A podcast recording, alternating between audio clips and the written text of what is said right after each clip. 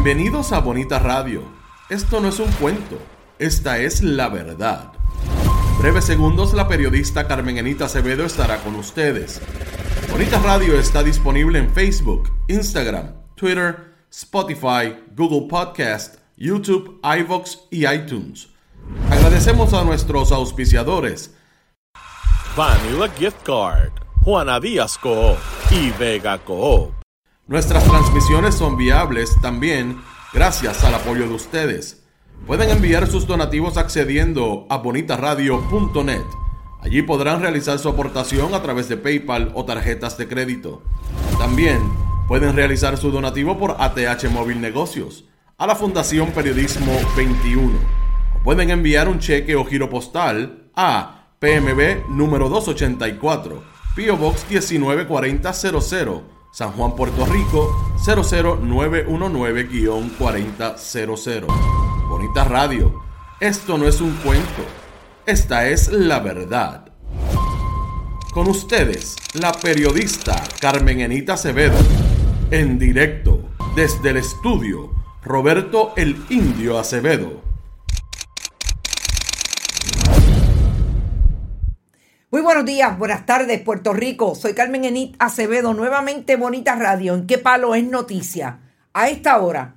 Vamos a hablar de lo que dejamos de hablar esta mañana con relación a Wanda Vázquez Garcet y el caso federal que la tiene pendiente de juicio y lo que están dejando caer sus abogados cuando se están viendo las conferencias con antelación a juicio, que en muchos casos se constituyen en vistas públicas allí en el Tribunal del eh, gobierno de Estados Unidos del, en la avenida Chardón. Importante porque vamos a hacer precisamente lo que nos parece que es urgente en este momento en que se está ventilando una investigación para traer a Wanda Vázquez Garcet como responsable de haber intervenido en investigaciones en el Departamento de Justicia cuando era secretaria.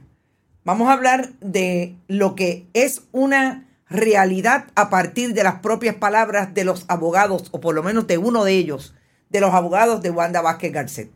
Vamos a hablar también de lo que ha dicho hace unas horas la secretaria de la gobernación, Noelia García Bardales, contradiciendo lo que dijo el gobernador ayer, que no tenía ni nada que ver con el posicionamiento de quién presidía o no Luma Energy.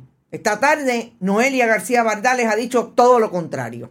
Vamos a eso. Y como colofón importante, vamos a traer lo que empieza a ser uno de los problemas más grandes que aparentemente confrontan tanto Lizy Burgos, representante de Proyecto Dignidad, como la senadora Joan Rodríguez Bebe de Proyecto Dignidad con relación al fundamentalismo religioso que postulan desde las cámaras, la Cámara y el Senado como legisladoras de Proyecto Dignidad.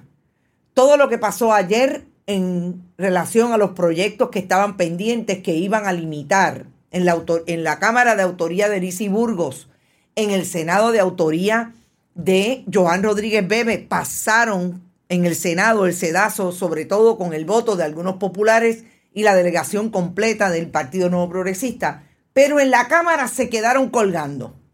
¿Qué le dice hoy la senadora de Victoria Ciudadana, Anaíma Rivera Lacén, a Joan Rodríguez Bebe? Me parece importante traer incluso de qué manera está hablando Anaíma Rivera Lacén, que como sabemos, siempre de una u otra forma le está contestando las posturas que asume, que son bien mediáticas desde el punto de vista de las redes sociales, Joan Rodríguez Bebe.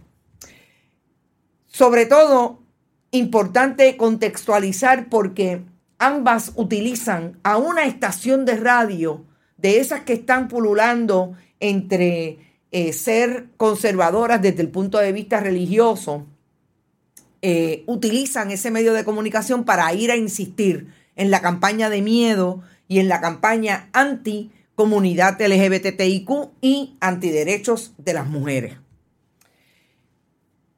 De todo eso vamos a hablar en esta hora en qué palo es noticia. Los saludo. Por ahí está José Rodríguez, por ahí está nuestro amigo Víctor Cruz desde Nueva York, como dice él, con el cambio de hora.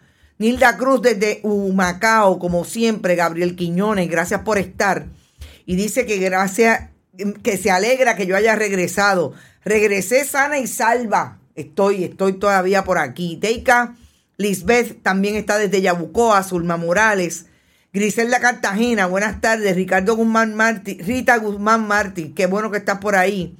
¿Qué clase de regalo? Tírame la toalla. Vamos a hablar de eso. Buenas tardes, bonitos. Edgar García, Mariel Rodríguez Caloca, Mili Rivera, Luis J. Rivera. Llegué, estoy, estoy aquí. Por ahí también tiene que estar mi amiga Elisita Delgado, que siempre está pendiente. Ed Méndez, Aguilda Colón, Luisa García, Dayanara Rodríguez. Te extrañamos, Carmen Enid. Yo también a ustedes pero sé que se quedaron en muy buenas manos. Nereida Ramos, Dayanara Rodríguez, Nereida Ramos también está por ahí, ya lo dije, Ángel Torrens, Sol Pérez, Jeje Joel, estamos aquí, qué bueno, Jeje. Víctor Cruz, como lo dije, porque siempre está desde Nueva York, Adolfo Rodríguez, hola y me alegro que estés bien. Adolfo, gracias. Mili Rivera, esperaba tu presencia, se colgó la Santa Inquisición se colgaron y lo que cuestionan. Saludos y me alegra verte, mi amiga Carmen Castelló. Saludos a ti también. Y gracias por el trabajo que haces desde el proyecto de visibilizar terriblemente la violencia, pero sobre todo estar pendiente para que no se escape dentro de todo ese esfuerzo que hace la policía de Puerto Rico por ningunear o invisibilizar la violencia contra las mujeres, entre otros entre las filas de la policía. Y se me olvidó que será un tema también. Vamos a cuestionarle a Tony López y vamos a empezar por ahí. Y es un cuestionamiento partiendo de lo que el comisionado de la policía, Antonio López Figueroa, mejor conocido entre sus policías como Tony López, ha dicho insistentemente cuando hay protesta. Cuando yo hablo de protesta, hablo de todas esas protestas que incluso nuestra amiga de Kilómetro Cero, colaboradora de Bonita Radio y eh, hacedora del proyecto de visibilización de lo que pasa desde la policía y desde la violencia del Estado, es la violencia que utiliza la policía de Puerto Rico, al menos nada, cada vez que hay un reclamo ¿Te está gustando este episodio? Hazte fan desde el botón Apoyar del podcast de Nivos. Elige tu aportación y podrás escuchar este y el resto de sus episodios extra. Además, ayudarás a su productor a seguir creando contenido con la misma pasión y dedicación.